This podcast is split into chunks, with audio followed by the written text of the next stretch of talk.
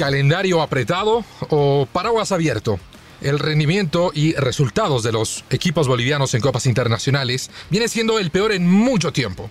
Y rápidamente han salido algunos entrenadores a explicar cuáles son las causas. Y un par de ellos han apuntado al apretado calendario que tienen que encarar con partidos del torneo local y partidos de copas internacionales. ¿Es esta la explicación para lo que ha estado atravesando el fútbol boliviano? Esto es Footbox Bolivia. Footbox Bolivia, un podcast con José Miguel Arevalo, exclusivo de Footbox.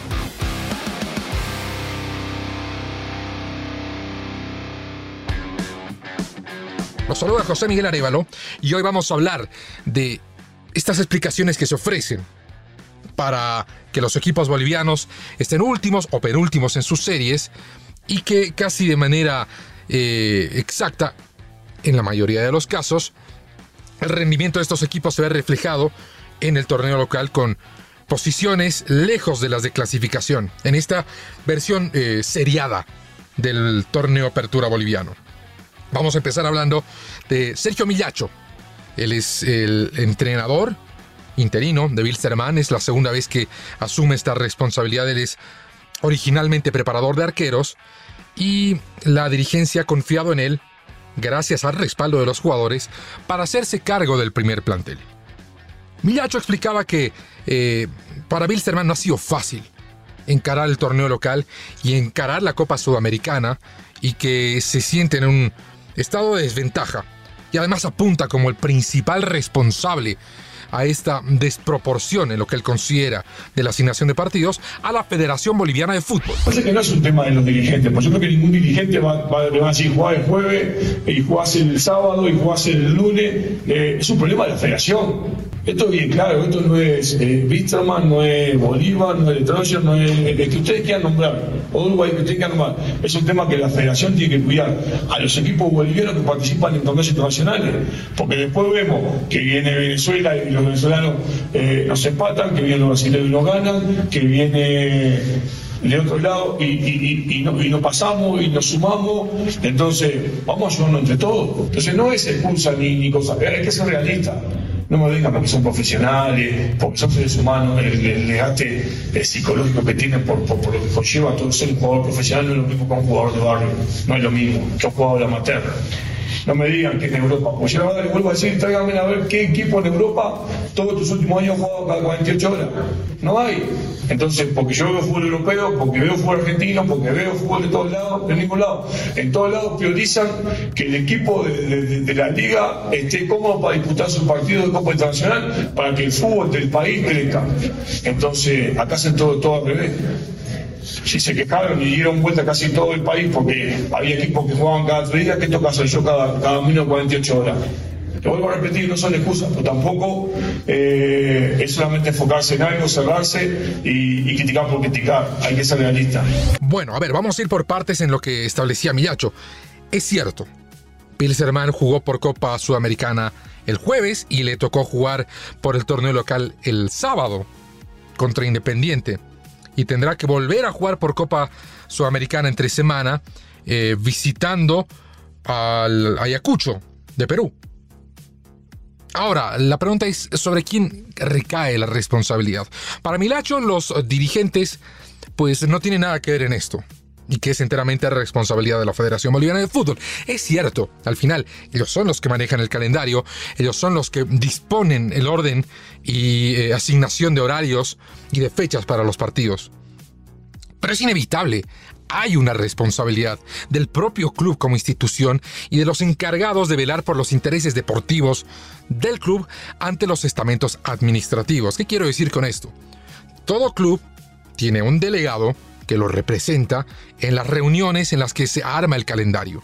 Para empezar, hay un problema eh, primario, primigénito, que es la poca previsión que tiene la Federación Boliviana de Fútbol al armar un campeonato. ¿Y qué quiero decir con esto? Que en Bolivia las fechas se las distribuye de a cuatro. Es decir, la fecha 1 a la 4 se la programa con días y con horarios. Cuando nos estamos acercando a la fecha 4, se programan las 5, las 6, las 7, la 8, por ahí la 9 y la 10. Cuando nos estamos acercando a la fecha 10, entre la 9 y la 10, se programa la 11, la 12, la 13. a cuentagotas. No hay una razón eh, sólida o firme o valedera para que se proceda de esta manera. Los calendarios de copas internacionales se los conoce desde hace rato, y salvo algún cambio de horario, y algún cambio que no ha excedido las 24 horas, todo está dispuesto. Entonces, ¿por qué la Federación Boliviana va cambiando cada 4 o 5 fechas? O va programando cada 4 o 5 fechas en lugar de tener un calendario de principio a fin establecido. Y es ahí donde entra el delegado de cada institución, que debe ser el que vele por eh, que su equipo tenga el descanso apropiado, porque existen los tiempos eh, correspondientes para el trabajo logístico, para que se traslade de un lado al otro. Más aún, si es un equipo que va a jugar una Copa Internacional y que, como en el caso de Bilsterman, tiene que visitar al Ayacucho y para hacerlo tiene que entrenar en el Cusco y luego tiene que viajar más adelante a Brasil tienen que sacar los permisos correspondientes, particularmente ahora que Perú y Chile están exigiendo o se han puesto todavía más exigentes con los trámites correspondientes. Entonces, eh, el trabajo de los directivos, del plantel administrativo de un club es muy importante, es básico. Y así no lo ha asumido Wilstermann. ¿Y por qué? Porque hay algo detrás de esto, porque hay una explicación muy clara y evidente a todas luces. Y es que en los últimos tiempos, la prioridad de Bilsterman ha sido otra. Ha estado enfocando su energía y buenos oficios en otras cuestiones internas. Importante recalcar. Recordemos aquella primera fecha de la fase de grupos de la Copa Sudamericana en la que tenía que viajar a Valparaíso para enfrentar al Everton. Todo el calvario que atravesó porque el charter que tenían contratado no tenía los papeles en regla y no podía viajar a Chile. Y tuvieron que viajar a Chile el mismo día del partido, contraviniendo incluso a las normas de la Conmebol. Llegaron a Chile menos de 12 horas antes del partido. Y así todos sacaron un empate, ¿no? Pero en cuanto al trabajo logístico y administrativo, han estado claramente enfocados en otras cosas. Y cuando también hablamos de la parte deportiva, han habido problemas que han sido más recurrentes. La salida de Miguel Ponce, después de caer en casa contra el Ayacucho, contra el modesto Ayacucho, bueno, se determina que termina el ciclo de Ponce y quién se hacía cargo del equipo. Ha pedido de los jugadores y con un claro consenso con la directiva, asume Sergio Millacho. Entonces, más que eh, la planificación a corto plazo del plantel, la preocupación estaba invertida en sostener el trabajo del primer plantel. Y aquí también viene otra parte cuando hablo del paraguas. Porque cuando a Bilsterman, antes de caer ante el Ayacucho, no le salían las cosas, el culpable era claramente Miguel Ponce. Y a él iban las críticas, y el grupo, eh, más allá de que no lo expresaba verbalmente, habían acciones que daban cuenta de ello. No estaban conformes con Miguel Ponce se va a Ponce, llega Millacho, quien eh, fue pedido por, por el plantel, quien fue respaldado por la dirigencia y a quien la hinchada veía con buenos ojos porque se descomprimía el plantel, todos estaban contentos. Hay un viejo refrán que reza, ten cuidado con lo que deseas. Bueno, deseaban que fuera Millacho, asume la conducción del equipo, todo está como querían.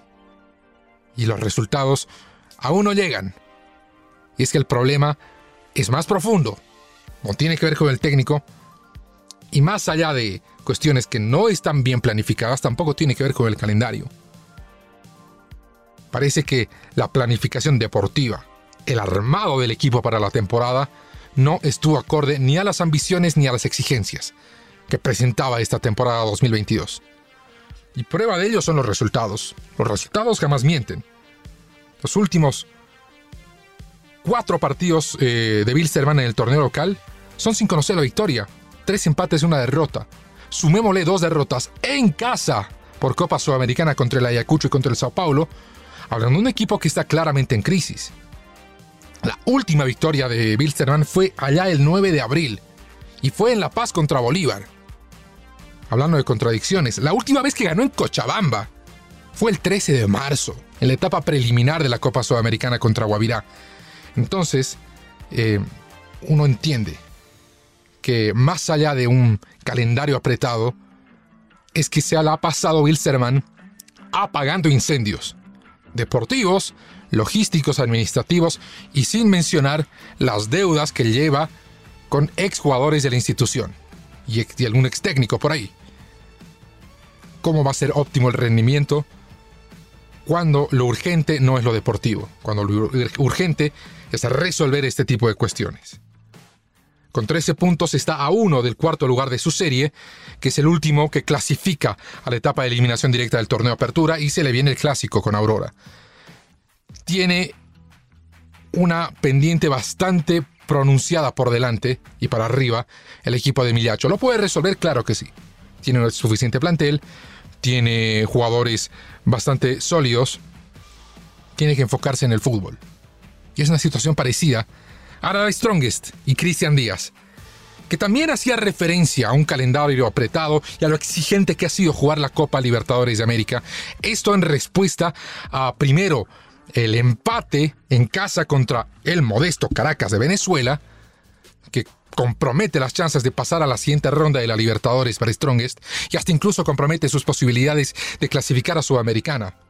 Y esto decía Cristian Díaz. Este plantel ha jugado con este, si no me equivoco, 17 partidos en la temporada, en cuatro meses, así un desgaste muy, muy grande, con viajes incluidos, con un logro muy importante que nos permite estar charlando aquí, que es el haber llegado a la fase de grupos de la Copa. Tenemos la, bendición de poder estar compitiendo internacionalmente en, esta, en, esta, en este torneo tan, tan duro y a la vez en la liga local. Esas dificultades en algún momento seguramente por ahí no son visibles desde, lo que se pueda percibir o entender, pero hay cierto desgaste que aparece, que, es normal, pero aún así el equipo siempre da la cara.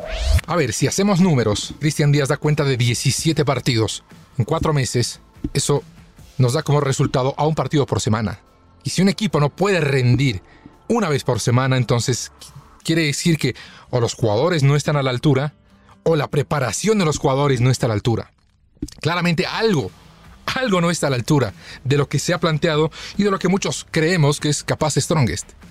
Pero eh, difícilmente la explicación va a estar en que se han jugado muchos partidos, cuando esto raya en lo elemental en cualquier parte del mundo. Y me retrotraigo las palabras de Millacho que dice, en Europa no juegan cada 48 horas, puede que no cada 48, pero jugar entre, entre semana y fin de semana es casi una norma. Y me pregunto, ¿acaso cuando eh, hablamos con los jugadores en alguna entrevista y les preguntamos, ¿estás para el fin de semana? ¿Estás en condiciones para volver a la cancha, para salir a la cancha? ¿Acaso la respuesta eh, unisonante no es que quieren jugar todos los partidos? ¿Que ellos están listos para entrar a la cancha cada partido? Eh, cuando los resultados no se dan pese a que se ha contado con todo lo que se ha pedido, es cuando empiezan a surgir las explicaciones y muchas de ellas quizás no han sido bien ponderadas, bien evaluadas al momento de emitirlas. Pero bueno, vamos a ver cómo termina esta historia, al menos en la primera parte de la temporada, para dos equipos que seguro tenían previsto, tenían en perspectiva un rendimiento y resultados más alentadores que los que vienen cosechando como son Bilsterman y Stronges. Y a propósito de la vorágine de los entrenadores, rápidamente les cuento que hay una nueva víctima en la trituradora de técnicos del fútbol, que es el fútbol boliviano, y es Johnny Cerrudo que ya no es más técnico de universitario, cumplió con su tarea de devolver al equipo de la capital de Bolivia a la primera división, pero no fue suficiente, deja de ser el técnico y ahora la U de Sucre está en búsqueda de un nuevo técnico.